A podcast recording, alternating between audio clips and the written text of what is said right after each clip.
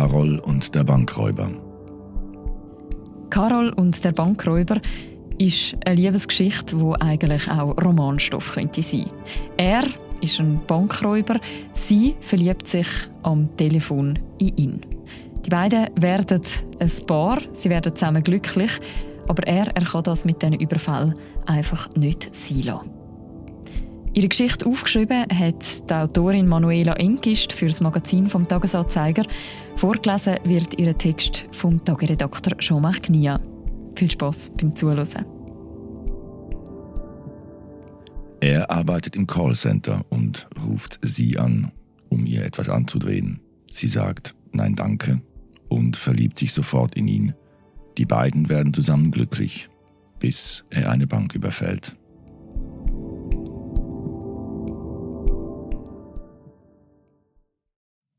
Am 6. November 2019 liegt Musa N. auf dem Boden.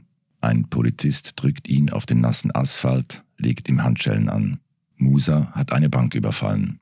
Später wird er sagen, ich wollte gefasst werden. Ich wusste, dass ich dem ein Ende setzen musste. Ich wusste, dass ich da sonst nie rauskommen würde. Stunden später, am selben Abend, wartet Carol B. zu Hause in Gattikon auf ihren Mann, Musa. Sie haben sich zum Abendessen verabredet. Der Raclette-Ofen steht auf dem Tisch, die Kartoffeln kochen auf dem Herd. Als es klingelt, muss sie lachen. Er hat schon wieder den Schlüssel vergessen, denkt sie sich. Sie öffnet die Tür, steht fünf Polizisten gegenüber. Ihr Mann sei verhaftet worden, sagen sie. Sie würden nun die Wohnung durchsuchen. Carol wird später sagen, irgendwann hatte einer der Polizisten Mitleid und sagte, dass ich nicht damit rechnen solle, dass mein Mann bald nach Hause komme. Die Sache sei hieb- und stichfest. Ich solle am nächsten Tag in die Zeitung schauen. Ich dachte, dass es sich um einen Irrtum handeln muss. Bei allem, was ich über Musa wusste, dachte ich, blöde Kuh, noch immer, dass es sich um einen verdammten Irrtum handeln muss. Musa wird knapp eineinhalb Jahre später, im März 2021, am Bezirksgericht Horgen wegen drei Banküberfällen und einer erbeuteten Summe von fast 170.000 Franken zu einer Freiheitsstrafe von vier Jahren verurteilt. Zudem wird er nach Absitzen der Haftstrafe für neun Jahre des Landes verwiesen. Die Ehe zwischen Carol und Musa ist zum Zeitpunkt der Verhandlung bereits geschieden. Es ist das Ende der Liebe ihres Lebens, sagt Carol. Für Musa ist das Scheitern der Beziehung, Zitat, der schlimmste und größte Fehler, Zitat Ende seines Lebens. Als sich Carol und Musa kennenlernen, 2012, verlieben sich beide sofort. Sie kommen aus unterschiedlichen Kulturen. Er ist aus dem Kosovo, sie aus der Schweiz und erklären ihre Liebe zur größten ihres Lebens. 2013 heiraten sie, in guten wie in schlechten Zeiten. Am Ende der Beziehung, acht Jahre später, 2021, sagen beide, dass sie auch dankbar dafür sind, dass alles so gekommen ist. Sie wären sonst nie voneinander losgekommen.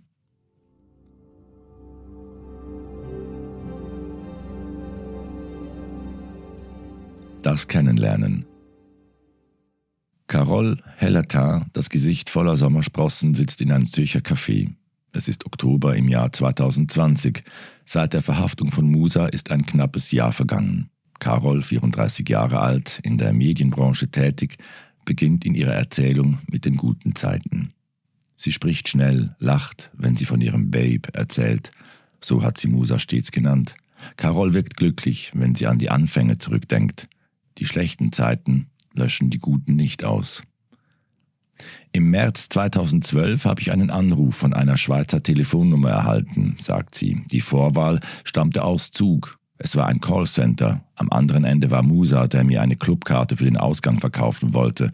Obwohl ich von Anfang an ablehnte, kamen wir ins Gespräch. Wir haben uns mega gut verstanden. Ich musste lachen, weil er so lustige Dinge sagte. Ich habe ihn spontan gefragt, ob wir uns am Abend treffen wollen. Er zögerte, druckste herum, dann sagte er, dass er nicht in Zug sei, sondern in Pristina. Wir haben uns dann auf Facebook verbunden und angefangen zu schreiben. Beim zweiten Telefonat habe ich ihn gefragt, warum er so gut Deutsch spricht. Er erzählte mir, dass er in Deutschland aufgewachsen ist. Mit 17 hat er eine Bank überfallen. Danach wurde er zurück in den Kosovo ausgewiesen. Jede normale und schlaue Frau wäre gegangen. Aber er hatte etwas an sich, das mich anzog. Ich war damals 25 und Dauersingle, was ich nicht schlimm fand, aber Musa hat in mir zum ersten Mal das Verlangen nach einer Beziehung geweckt. An Pfingsten 2012 bin ich zu ihm nach Pristina geflogen. Meine Schwester wusste als einzige davon. Ich weiß noch, wie ich zu ihm gesagt habe, Musa, bei mir sind Gefühle gekommen, die ich bis jetzt nicht kannte. Entweder müssen wir uns richtig kennenlernen oder den Kontakt abbrechen. Während des Flugs war ich nervös, habe mich gefragt, wie wir uns wohl begrüßen. Als ich Musa dann zum ersten Mal live sah, war ich irgendwie erleichtert, dass er auch wirklich da war. Wir haben uns auf den Mund geküsst und umarmt. Wir hatten vier mega gute Tage. Es war, als würden wir uns schon ewig kennen. Am letzten Abend saß ich bei ihm auf dem Balkon und weinte. Musa erschrak. Er fragte, was er falsch gemacht hätte. Ich sagte, ich sei traurig, weil wir uns nun so lange nicht mehr sehen würden. Er empfand das Gleiche. Er sagte, er habe noch nie so für eine Frau empfunden. Justizvollzugsanstalt Pöschwies, September 2021. Im Besuchsraum stehen acht Tische, darauf eine Plexiglasscheibe als Virenschutz. In der Ecke ein Wasserspender, daneben hängt ein Wandkalender. Aus dem Radio ertönen die Nachrichten. Musa, 38 Jahre alt, trägt die braune Haftuniform des Perschwies, Adidas Sneakers und Maske. Er spricht ein beinahe perfektes Hochdeutsch, dreht unentwegt seinen Plastikbecher in den Händen. Seine Erzählungen zieht er in die Länge, schmückt sie aus. Er hat etwas Lausbubenhaftes an sich, fast wie ein Kind, das einen Lolli geklaut hat und die Tat weglachen will. Musa erzählt. 2012 arbeitete ich in einem Callcenter. Ich wusste, dass es so ausschaut, als würden wir von der Schweiz aus anrufen. Ich merkte schnell, dass Carol keine Lifestyle-Karte für den Ausgang will. Normalerweise hätte ich das Gespräch beendet, aber bei ihr blieb ich dran. Wir haben uns auf Facebook befreundet und uns danach über Wochen beinahe täglich gehört. Das war mega intensiv. Mein Bruder hat mir gesagt, dass ich immer so ein Lachen im Gesicht hätte, wenn ich von ihr spreche. Mir gab es auch zu denken, dass sie so viele Kilometer entfernt ist und trotzdem so einen Einfluss auf mich hatte. Mir ging es sehr nahe und ich wollte den Kontakt abbrechen. Wozu das alles, habe ich mich gefragt, aber für Carol war das keine Option. Sie ist ein Dickkopf. Am 25. Mai ist sie nach Pristina geflogen. Ich habe sie am Flughafen abgeholt und zur Begrüßung küssten wir uns. Wir haben einen ähnlichen Humor und die vier Tage vergingen schnell. Wir haben in der WG übernachtet, die ich damals mit meinem Bruder hatte aber sie wollte mehr Privatsphäre, also sind wir in das Swiss Diamond Hotel gegangen. Sie hat das Zimmer bezahlt. Ich habe mich geschämt, weil ich so knapp bei Kasse war. Am Tag, bevor sie abreisen musste, saß sie auf dem Balkon und hatte Tränen in den Augen. Da bin ich mega erschrocken und habe sie gefragt, ob ich es verbockt hätte. Sie meinte zum Glück, dass sie nicht wegen mir weint. Normalerweise habe ich Frauen auf Facebook blockiert, wenn ich keinen Bock mehr auf sie hatte. Aber bei Carol war es anders.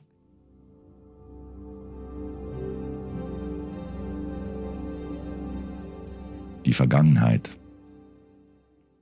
Musa ist knapp acht Jahre alt, als seine Eltern mit ihm und seinen vier Geschwistern 1990 nach Deutschland ziehen. Sein Vater ist im Kosovo im Militär, will dort aber raus.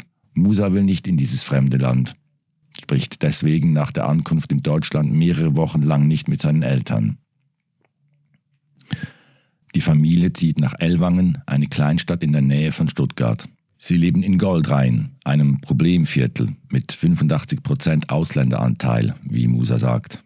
Sein Vater erhält keine Arbeitserlaubnis, die Familie ist auf Sozialhilfe angewiesen. Vier oder fünf Jahre später habe es, Zitat, angefangen, Zitat Ende. Musa raucht mit Freunden aus dem Quartier seine ersten Joints, klaut zum ersten Mal, fährt ohne Führerschein Auto. Als er 14 Jahre alt ist, wird er wegen Diebstählen von der Polizei festgenommen. Es folgt die erste Gerichtsverhandlung, später die ersten Sozialstunden in einem Heim für Menschen mit Behinderungen. Auf Schule hatte er keinen Bock. Die sei auch nicht gut gewesen. Musa sagt, wenn das System scheiße ist, dann klappt es auch nicht mit der Integration. In unserem Quartier und an unserer Schule gab es nur Arschlöcher. Musas Familie wollte wegziehen in einen besseren Stadtteil, nach Rosenberg, aber das Sozialamt habe den Umzug nicht bewilligt. Er findet nach der neunten Klasse einen Ausbildungsplatz zum Elektroinstallateur. Eigentlich hat es Spaß gemacht, sagt er. Eigentlich wäre alles gut gewesen. Doch irgendwie hatte ich keine Lust auf dieses normale Leben. Er klaut weiter, spielt an Spielautomaten, dealt mit Discmans und CD-Playern. Im Jahr 2000, an einem Montagabend im Mai, raucht er einen Joint und schaut sich den Film Set It Off mit Queen Latifah an. Es geht um einen Banküberfall.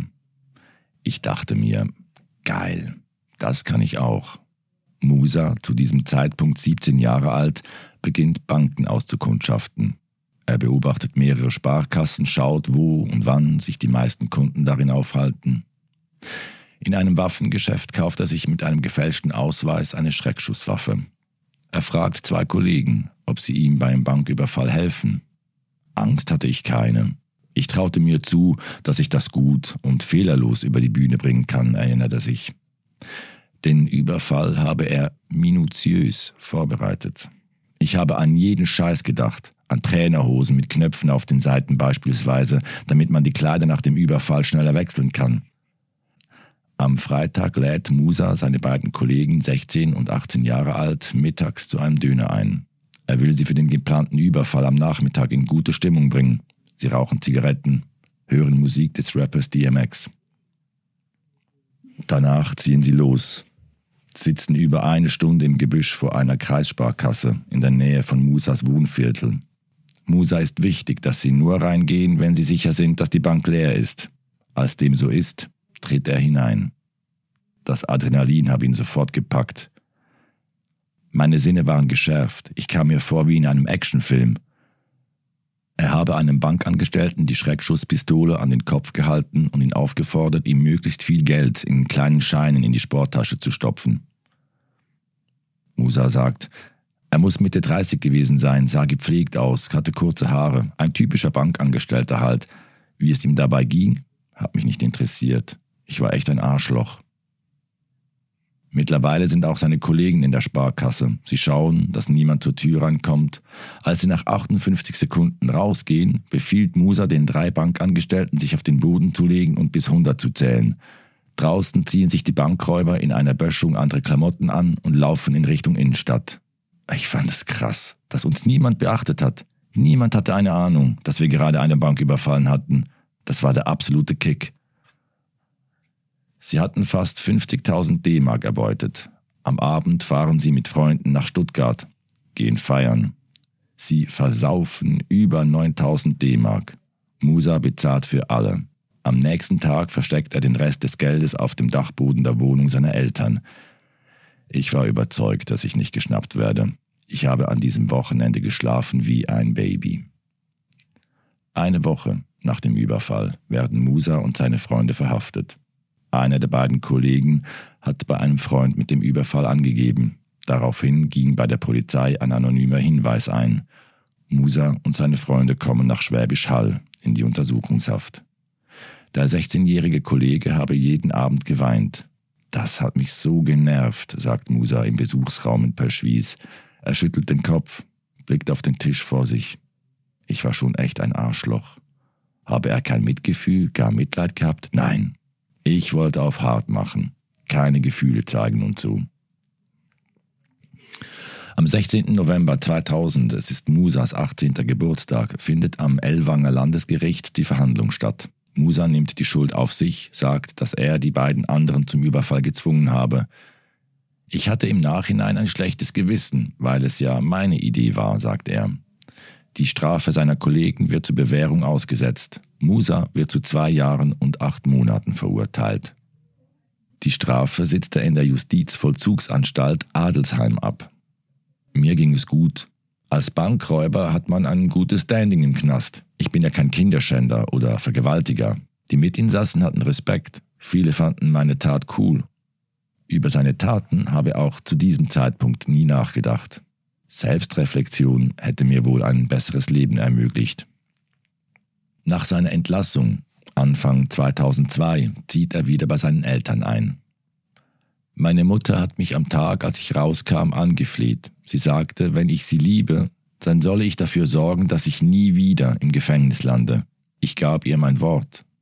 Im Juni 2003 wird Musa in den Kosovo abgeschoben. Ich kehrte in meine Heimat zurück, die ich eigentlich nicht kannte, sagt er. Sein Onkel holt ihn am Flughafen ab, fährt mit ihm nach Peja, Musas Geburtsort. Musa ist 20 und lebt in einem Land, das er als Achtjähriger verlassen hatte.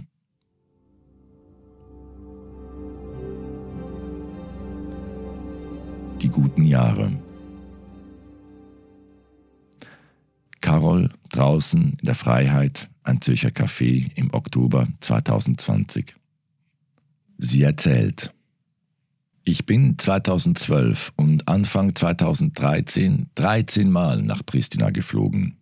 Im Sommer haben wir ein Auto gemietet und sind durch Albanien gereist. Ich habe Musa relativ früh gefragt, ob er sich vorstellen könnte, in die Schweiz zu ziehen. Für mich war klar, dass ich nicht im Kosovo leben kann, allein schon wegen der Sprache. Er meinte, dass er für mich in die Schweiz kommen würde. Er müsse sich meine Heimat aber erstmal anschauen, also haben wir für ihn ein Touristenvisum beantragt, das aber abgelehnt wurde. Da ist für ihn eine Welt zusammengebrochen. Weil er das Telefon nicht mehr abnahm, bin ich gleich am nächsten Tag zu ihm geflogen.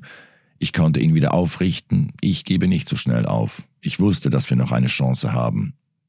Ich hatte recherchiert und herausgefunden, dass es mit einem Visum für die Vorbereitung der Eheschließung klappen könnte. Das bedeutet, dass wir nach seiner Einreise innerhalb von sechs Monaten heiraten müssten.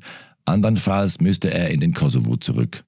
Wir haben das Visum im Mai 2013 beantragt und einen Monat später die Zusage erhalten. Meine Eltern, die ihn schon kannten, weil sie ihn mit mir mal besucht hatten, sind mit an den Flughafen gekommen, um Musa abzuholen. Kurz darauf sind wir in die Sommerferien nach Albanien gereist. Das hatten wir schon lange geplant. Meine beiden besten Freundinnen waren dabei. Ich wollte, dass sie ihn kennenlernen. Leider habe ich mir eine üble Lebensmittelvergiftung eingefangen. Musa hat sich dann aufopfernd um mich gekümmert, mich zweimal ins Krankenhaus gefahren. Da realisierte ich, dass ich diesen Mann behalten will. Also habe ich ihm auf dem Rückflug gesagt, dass wir heiraten sollten. Ich dachte, wenn es nicht klappt, dann lassen wir uns halt wieder scheiden. Wir haben am 5. September in Horgen geheiratet. Es war ein perfekter Tag. Nach den Flitterwochen sind wir in unseren Alltag gestartet. Musa hat gleich einen Job als Maurer gefunden und sich dort wohlgefühlt. Klar hatten wir auch unsere Differenzen. Da sind ja schon zwei Welten aufeinander geprallt, aber die ersten zwei Jahre waren wirklich glücklich. Musa drinnen im Gefängnis. Blickt er aus dem Fenster des Besuchsraums, sieht er ein Stück Wiese, dahinter eine Mauer, gefolgt von einer noch höheren Mauer. Er erzählt. Ich habe auch während der Zeit, als mich Carol in Pristina besucht hat, krumme Dinge gedreht. Die Polizei hat mich wegen illegalen Waffenbesitzes verhaftet. Die Strafe wurde zur Bewährung ausgesetzt, aber ich konnte nicht das ganze Bußgeld bezahlen. Also hat mich die Polizei doch ins Gefängnis gesteckt. Während dieser Zeit konnte mich Carol nicht erreichen, also hat sie meinen Bruder angerufen. Ich weiß nicht genau, was er ihr erzählt hat, aber sie hat ihm noch am selben Tag 700 Franken überwiesen. Wir brauchten das, um das Bußgeld zu bezahlen. Bei anderen Frauen war mir das egal, aber Carol wollte ich das Geld unbedingt zurückzahlen. Sie hat mir immer wieder gesagt, dass ich sie in der Schweiz besuchen soll, damit ich mal sehe, wie es da so ist. Ich hatte einen beschissenen Strafregisterauszug und musste den Richter schmieren, damit ich überhaupt ein Visum beantragen konnte. Das wurde aber abgelehnt. Da habe ich mich echt scheiße gefühlt. Ich hätte längst eine Frau in der Schweiz heiraten können, wenn es mir nur darum gegangen wäre, dass ich einfach dort leben wollte.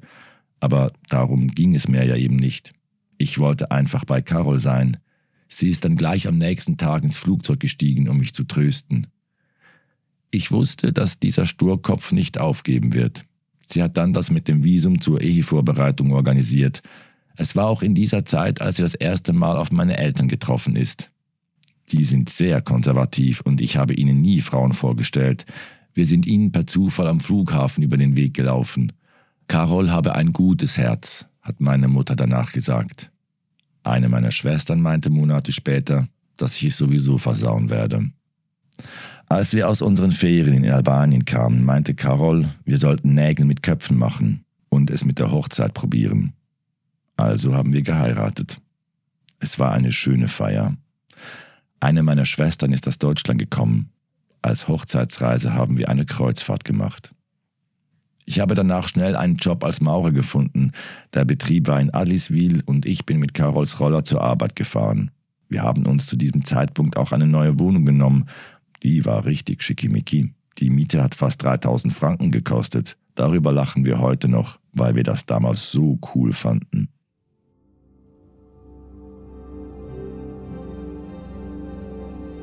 Die schlechten Jahre. Musa hinter der Plexiglasscheibe und erzählt. Mit Geld konnte ich nie umgehen. Mein Vater hat immer zu mir gesagt, wenn ich dir eine Million Euro geben würde, dann hättest du die innerhalb von einer Woche verprasst. Und so ging es mir auch mit meinem Lohn als Maurer. Ich habe um die 6000 Franken verdient. Irgendwann, ich weiß nicht mal warum genau, habe ich mit dem Spielen begonnen. Am Anfang war das nur ab und an kleinere Beiträge, Sportwetten, Pokerspiele in irgendwelchen Kellern. Ich frage mich heute, ob ich das Negative in meinem Leben brauche, um mich lebendig zu fühlen. Mal habe ich gewonnen, mal verloren, dann ging ich regelmäßig ins Swiss Casino in Zürich. Einmal habe ich 17.000 Franken gewonnen. Da konnte ich nicht mehr aufhören. Irgendwann hat Carol damit angefangen zu fragen, ob etwas nicht stimmt. Wir haben uns die Kosten geteilt, aber mir fiel es schwerer und schwerer, die Miete pünktlich zu bezahlen.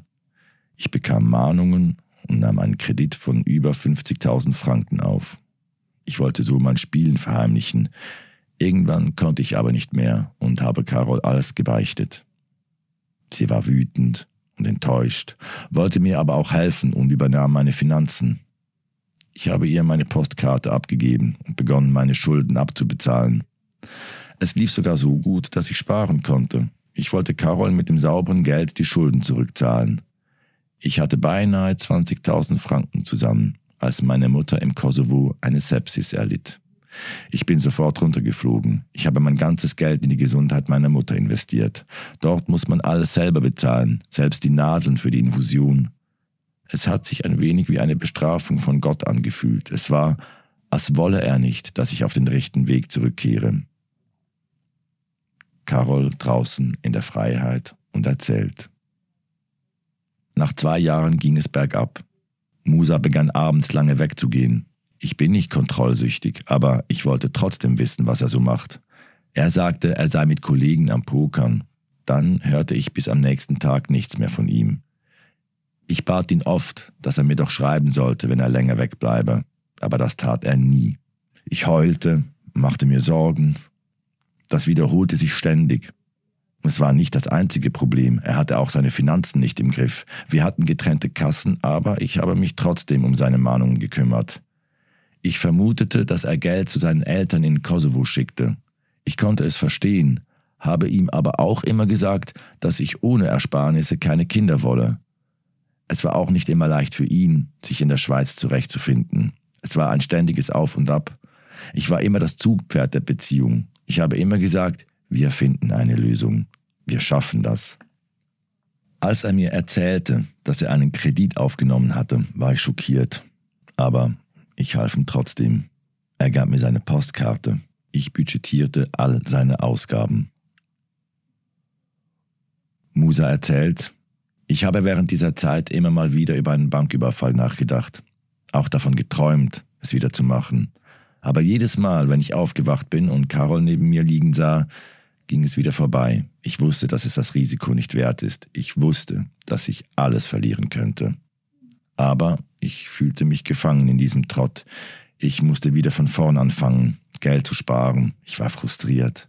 Ich konnte dem Casino nicht widerstehen, habe an einem Abend über 8000 Franken verloren. Ich wurde immer gereizter. In einer Nacht hatten Carol und ich eine furchtbare Auseinandersetzung. Ich wollte einen Streit provozieren und habe ihr schlimme Dinge an den Kopf geworfen.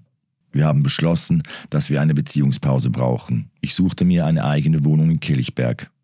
Mit 35 lebte ich zum ersten Mal allein. Dank Carol wusste ich, wie die Waschmaschine funktioniert. Selber kochen, selber mein Leben organisieren, das musste ich bisher nie. Zu Hause hat das immer meine Mutter gemacht und später Carol. Wir gingen in eine Paartherapie, aber am Abend war ich oft allein. Da kamen diese Gedanken über einen neuen Bankraub wieder hoch. Gemerkt hat das niemand. Wenn ich will, dass es niemand mitbekommt, dann bekommt es auch niemand mit. Carol erzählt. Im März 2019 kam es zu einem fürchterlichen Streit. Musa war unendlich wütend. So hatte ich ihn noch nie gesehen. Er hatte sich in meinem Facebook-Profil Nachrichten von meinen alten Flirts angesehen und ist, obwohl ich ihn zu diesem Zeitpunkt noch nicht gekannt hatte, ausgerastet. Da wusste ich, so kann es nicht mehr weitergehen. Ich sagte ihm, er müsse auf eigenen Beinen stehen, sich eine eigene Wohnung nehmen. Als Paar getrennt waren wir aber nie. Wir hatten immer dieses spezielle Band zwischen uns. Ich befürchte, das wird auch immer so bleiben. Ich bin ab und an aufgewacht und wusste instinktiv, dass es Musa nicht gut geht. Ich bin zu ihm gefahren, mitten in der Nacht, und dann lag er krank im Bett. Wir sind in eine Paartherapie gegangen. Die Therapeutin sagte, dass wir auf dem richtigen Weg seien. Ich sah das ebenfalls so. Aber ich wusste zu diesem Zeitpunkt wieder nicht, wie es um seine Finanzen stand. Ich hatte versucht, mich da rauszuhalten, mich von der Mutterrolle zu lösen. Gegen Ende des Jahres, kurz vor seinem dritten und letzten Überfall, haben wir beschlossen, wieder zusammenzuziehen. Ich habe mich so auf unseren Neuanfang gefreut.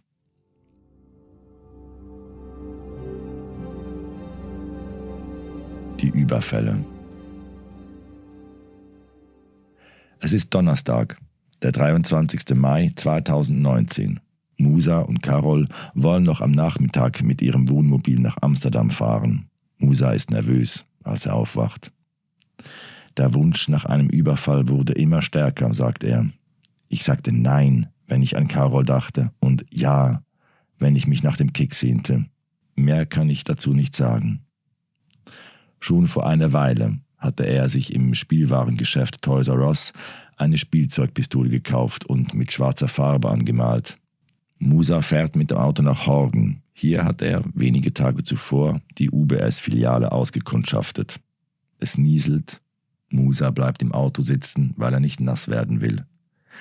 Vielleicht wollte ich es auch einfach noch ein wenig hinauszögern. Ich hatte wohl die Hoffnung, dass ich mich selber noch aufhalte. Doch das tut er nicht sondern betritt kurz darauf in Sturmmaske und mit einer Sporttasche die Bank und erbeutet 20.000 Franken. Eine junge Angestellte habe ihm das Geld rausgegeben. Es war wieder wie im Film. Er sei voller Adrenalin gewesen. Ich fühlte mich lebendig. Er fährt zurück in seine Wohnung und versteckt das Geld in seinem Schrank. Kurz darauf holt ihn Carol mit dem Wohnmobil ab. Wir hatten ein mega schönes Wochenende. Klar habe ich mir ab und zu gesagt, was ich doch für ein Idiot bin, aber ich merkte auch, dass mir der Überfall gut getan hatte. Ich fühlte mich wieder wie ich. Musa ist zurück in sein Doppelleben. Das konnte ich gut, erinnert er sich. Das aber, das habe er schon in seiner Jugend so gemacht. Zu Hause immer den braven Sohn gespielt und draußen Scheiße gebaut. Carol weint zum ersten Mal, als wir über Amsterdam sprechen. Die guten Zeiten. Sie machen die schlechten Zeiten nicht weniger schlimm. Sie habe Musa für einen Moment gehasst, als sie nach seiner Verhaftung realisierte, dass er vor ihrem Amsterdam-Trip eine Bank überfallen hatte. Weißt du, was das Absurde ist? Es war eines der besten Wochenende, die wir je zusammen verbracht haben. Bemerkt habe sie nichts. Er war happy, gelöst. Er war glücklich, erinnert sie sich. Sie wisse noch, dass sie es crazy fand, dass er die ganze Strecke von Zürich nach Amsterdam durchgefahren sei. Er muss noch voller Adrenalin gewesen sein. Als wir auf dem Campingplatz angekommen sind, ist er sofort eingeschlafen. Ich habe ihn kaum mehr wach bekommen. Der nächste Überfall geschieht nur eine knappe Woche später. Musa sagt, Amsterdam war ein Traum. Carol und ich haben wieder zusammen im gleichen Bett geschlafen, aber als ich alleine zu Hause war, sind diese Gedanken zurückgekommen. Die ZKB-Filiale in Affoltern wählte er rein zufällig aus. Er habe sich bei den Angestellten bedankt, als sie ihm das Geld gegeben haben. Er sagt, ich habe nur den Kick gesucht. Ich wollte nie Angst und Schrecken verbreiten. Er erbeutet 100.000 Franken, flüchtet wieder mit dem Auto, das Geld gibt er in wenigen Wochen aus, im Casino, in Pokerrunden, am Spielautomaten. Die nächsten Monate sind ruhig. Musa und Carol beginnen ihre Paartherapie, doch die Unruhe in Musa erwacht wieder. Ich fragte mich, wie lange ich dieses Doppelleben noch aufrechterhalten kann. Ich habe jeden einzelnen Menschen in meinem Leben angelogen. Ich hatte zum ersten Mal wirklich Gewissensbisse. Das kannte ich von meinem ersten Überfall in Deutschland nicht. Vielleicht lag es an Carol. Anfang November übernachtet Musa bei Carol. Sie lädt ihn für den kommenden Abend zum Raclette bei sich ein. Als ich aus dem Haus ging, wusste ich, dass es nie zu diesem Znacht kommen wird. Aber mir fehlte ein Abschied.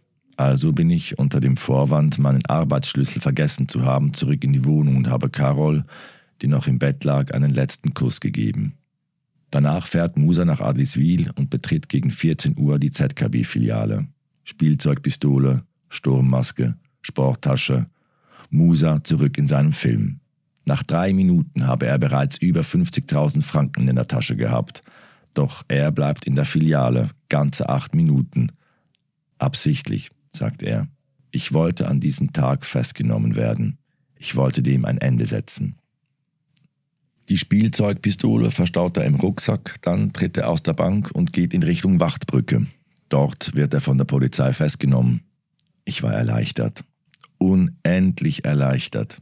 Ich bin hier im Gefängnis, weil ich das so wollte. Das schwöre ich. Das hätte nie aufgehört. Ich wäre da nie rausgekommen.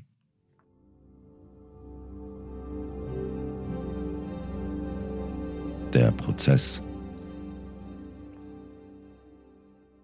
Am 23. März 2021 findet am Bezirksgericht in Horgen Musas Verhandlung statt. Im Schatten fühlt sich der Morgen noch nach Winter an. Carol steht vor dem Gerichtsgebäude, wartet darauf, dass Musa vom Perschwies hierher gebracht wird. Am Vortag noch hat sie am Telefon gesagt, dass sie Angst habe vor der Verhandlung. Er wird sagen, dass unsere Trennung ihn aus der Bahn geworfen habe. Ich will nicht, dass die Leute denken, dass ich eine schlechte Ehefrau war, sagt sie. Ein weißer Kastenwagen fährt vor. Musa in Handschellen steigt aus. Zwei Polizeibeamte an seiner Seite. Carol ruft seinen Namen. Er nickt ihr zu. Ein weiterer Beamter trägt einen durchsichtigen Plastiksack mit Musas Sachen. Taschentücher, Feuerzeug, Zigaretten. Musa vor Gericht, im weißen Shirt und einem blauen Blazer, der am Rücken Falten wirft, die Hände gefaltet auf dem Tisch. Der Blick geht zum Richter, der ihn nach seiner Jugend fragt, nach seinem Leben, nach den Gründen für seine kriminellen Taten. Ausschnitte aus der Verhandlung. Richter. Wie ist Ihr Leben in der Schweiz abgelaufen? Musa. Es war sehr schön, wenn ich heute darüber nachdenke. Welche Beziehung haben Sie zur Schweiz? Ich hatte eine schöne Zeit in der Schweiz. Meine Frau und ich haben viel unternommen. Ich habe viel von diesem Land gesehen, aber auch Negatives ist mir passiert. Ich fühlte mich nicht immer willkommen. Ich durfte nicht am Probeschießen im Schützenverein mitmachen. Nach einer Weile ging es bergab mit mir. Ich begann zu spielen, wurde süchtig. Mhm. Richter, was haben Sie gespielt? Musa, Spielautomaten, Casino, Karten, Sportwetten. Richter, kennen Sie sich aus mit Sport? Ja, ich liebe Sport. Musa erzählt weiter und weiter, wie er immer mehr spielte, wie er Carol von seinem Kredit erzählte, wie seine Mutter erkrankte. Richter, was hat die Spielsucht mit der Erkrankung ihrer Mutter zu tun? Musa. Ich weiß es auch nicht. Es wurde einfach alles zu viel. Aber ich habe daraus gelernt, auch wenn ich wüsste, dass ich Millionär werden würde, ich würde nicht mehr spielen. Ich habe meine Frau verloren, meine Freiheit. Richter. Warum der dritte Überfall? Musa. Um damit abzuschließen. Richter. Warum haben Sie sich nicht einfach gestellt? Ich weiß es nicht. Es ist mit Abstand das Dümmste, was ich je gemacht habe. Jetzt weiß ich, dass es noch tausend andere Möglichkeiten gegeben hätte, um diesem Teufelskreis zu entfliehen. Die Staatsanwältin hält ihr Plädoyer, sagt, dass Musa den Lauf der Pistole auf die Bankangestellten gerichtet habe. Musa schüttelt den Kopf. Er schaut zur Staatsanwältin, dann zu seinem Anwalt, zum Richter. Die Staatsanwältin redet weiter. Erzählt von einer Bankangestellten, die ausgesagt hatte, dass sie in diesem Moment nicht wusste, ob sie ihren Mann und ihre Kinder nochmal sehen werde. Die Staatsanwältin berichtet von einer 16-jährigen Frau in der Ausbildung, die seit dem Überfall eine Therapie besucht. Musa senkt den Kopf. Verhandlungspause vor der Urteilsverkündung. Carol steht auf der Treppe und sagt, er hatte alles und er hat alles kaputt gemacht. Ich habe ihn so geliebt. Sie zittert, trotz ihres Wintermantels. Ich habe nicht gewusst, dass die Bankangestellte erst 16 war. Das ist schlimm. Draußen vor dem Gerichtsgebäude stehen zwei der drei Schwestern von Musa. Sie sind aus Deutschland angereist. Auch sein jüngerer Bruder, der in Neuchâtel lebt, ist da. Nur der Bruder spricht. Warum hat von den Casinos niemand genauer hingeschaut? Warum hat er all die Kredite erhalten? Im Kosovo ist das Glücksspiel verboten. Wir müssen unserem Präsidenten den Arsch küssen dafür. So hat er das Volk gerettet.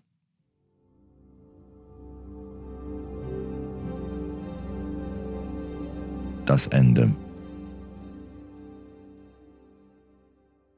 Das erste Telefonat nach der Verhaftung war schlimm, sagt Carol. Wir haben bitterlich geweint. Ich glaube, wir haben da auch unsere Beziehung betrauert. Wir wussten beide, dass unsere Liebe gescheitert ist. Es ist September, sie trägt Lederstiefel, ein grünes Kleid, ihr Leben draußen, es ist weitergegangen. Doch der Kummer ist geblieben. Zuerst wollte sie keinen Kontakt zu Musa, doch er schrieb ihr Briefe aus dem Gefängnis, versuchte seine Tat zu erklären. Ich hatte nie einen Abschied. Er hatte seinen Abschiedskuss, sagt sie. Ihr wurde klar, dass sie ihn nochmals sehen muss, um Tschüss zu sagen. Aus einem Besuch wurden mehrere. Trotz der Scheidung telefonieren sie regelmäßig.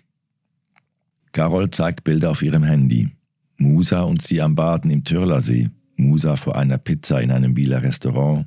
Die beiden auf der Dolder Eisbahn. Strahlende Gesichter. Die guten Zeiten. Für immer festgehalten. An manche Dinge kann sie sich nicht erinnern. Ob sie damals wusste, dass Musa die 700 Franken für sein Bußgeld brauchte. Carol überlegt. Es kann schon sein, dass ich es wusste. Es würde mich nicht verwundern. Carols Eltern haben Musa nie im Gefängnis besucht. Sie sagt, er hat auch ihnen das Herz gebrochen. Er war acht Jahre Teil unserer Familie. Carols Mutter fragt jeweils, wie es ihm gehe. Es tut ihr sehr leid für ihn, sagt Carol. Ihr Vater habe nie mehr ein Wort über Musa verloren. Er sei nur froh, dass Musa nicht in der Schweiz bleiben dürfe. Carol sagt, ich glaube, er weiß, dass ich mich dann vielleicht nicht hätte scheiden lassen. Carol weint wieder. Er hätte sagen können, dass er mich nicht mehr liebt und zurück in den Kosovo will. Ich hätte es ihm nicht geglaubt. Heute bin ich ihm auch dankbar für seine Taten. Es wäre nicht gut gekommen mit uns. Er hat damit den Schlussstrich gezogen, den ich nicht ziehen konnte. Musa im Besuchsraum sagt, dass sein Leben im Gefängnis ganz okay sei. Er arbeitet in der Gärtnerei, ist im Fußballteam, besucht einen Englischkurs. Das Urteil, das er zuerst weiterziehen wollte, hat er mittlerweile akzeptiert. Er war wütend, aber nicht wegen der Strafe, sondern wegen der Worte des Richters. Es stimmt nicht, dass mir die Opfer egal waren, sagt er. Es stimmt nicht, dass ich mit der Waffe auf die Bankangestellten gezeigt habe. Es stimmt einfach nicht. Musa wird zum einzigen Mal laut. Er zeigt, wie er die Waffe gehalten hat, winkelt seinen Arm an, streckt den Zeigefinger aus und hält diesen zu Boden. So und nicht anders habe ich sie gehalten. Carol und Musa haben sich im Juni 2020 scheiden lassen. In Handschellen und mit Fußfesseln, flankiert von zwei Polizisten, unterschrieb Musa in Horgen die Scheidungspapiere, dort, wo sie geheiratet hatten. Sein Anwalt habe ihm geraten, die Scheidung hinauszuzögern, um besser gegen seine Abschiebung vorgehen zu können. Das habe er nicht gewollt. Ich habe mit Carol die schönste Zeit meines Lebens verbracht. Wir haben so viel Gutes erlebt. Das kann uns niemand nehmen. Aber ich wollte sie gehen lassen. Ich wollte, dass sie frei ist von mir. Er bereue nicht vieles in seinem Leben. Dass ich das mit Carol versaut habe, damit werde ich noch auf dem Sterbebett hadern. Wenn alles gut läuft, könnte Musa kommenden Sommer aus dem Gefängnis entlassen werden. Er wird zurück in den Kosovo müssen, dorthin, wo auch seine Eltern zurückgekehrt sind. Dann will er zwei Wochen Strandferien in Albanien machen. Die Ausschaffung stört ihn nicht. Ohne Carol habe ich sowieso keine Zukunft in der Schweiz. Er wünscht sich, dass Carol glücklich wird. Ich werde so eine Liebe nicht nochmals finden. Carol berichtet von ihrem letzten Telefonat mit Musa. Sie habe ihm erzählt, dass sie ab und zu darüber nachdenke, wie es wohl wäre, wenn sich die beiden wieder über den Weg laufen würden. Irgendwann einmal, per Zufall, an einem Strand in Albanien.